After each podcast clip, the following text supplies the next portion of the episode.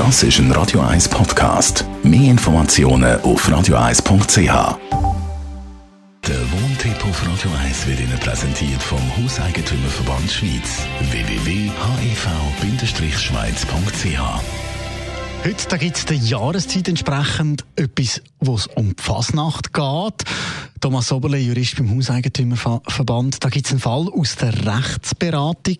Fass doch kurz mal zusammen.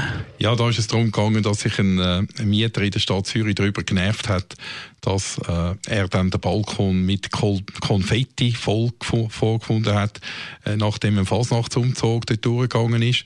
Und er hat sich dann aufgeregt, dass der Balkon eben äh, mit so viel Konfetti bedeckt war, dass er gefunden hat, ihm sich der Reinigungsaufwand nicht zuzumuten.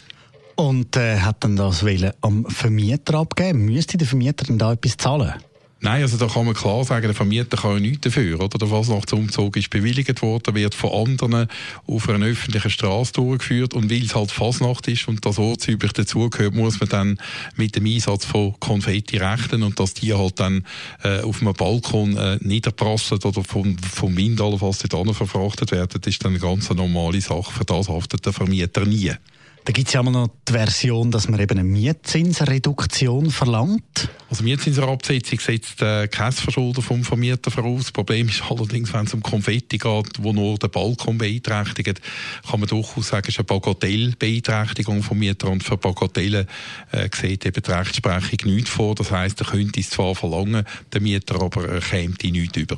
Also der Vermieter ist da auf der sicheren Seite, aber der Mieter könnte jetzt einfach auf die Organisatoren von diesem Fasnachtsumzug losgehen. Ja, das könnte er auch, oder? Nützt ihm auch nichts, weil äh, in dieser Zeit von der Fasnacht ist das absolut normal, dass solche Umzüge stattfinden. Sie werden ja auch regelmäßig von den äh, einzelnen Städten bewilligt, dort wo die Fasnacht eine Rolle spielt. Also auch da chancenlos.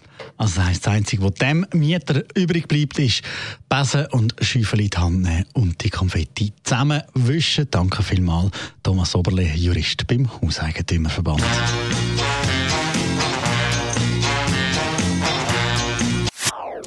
Das ist ein Radio 1 Podcast. Mehr Informationen auf radio1.ch.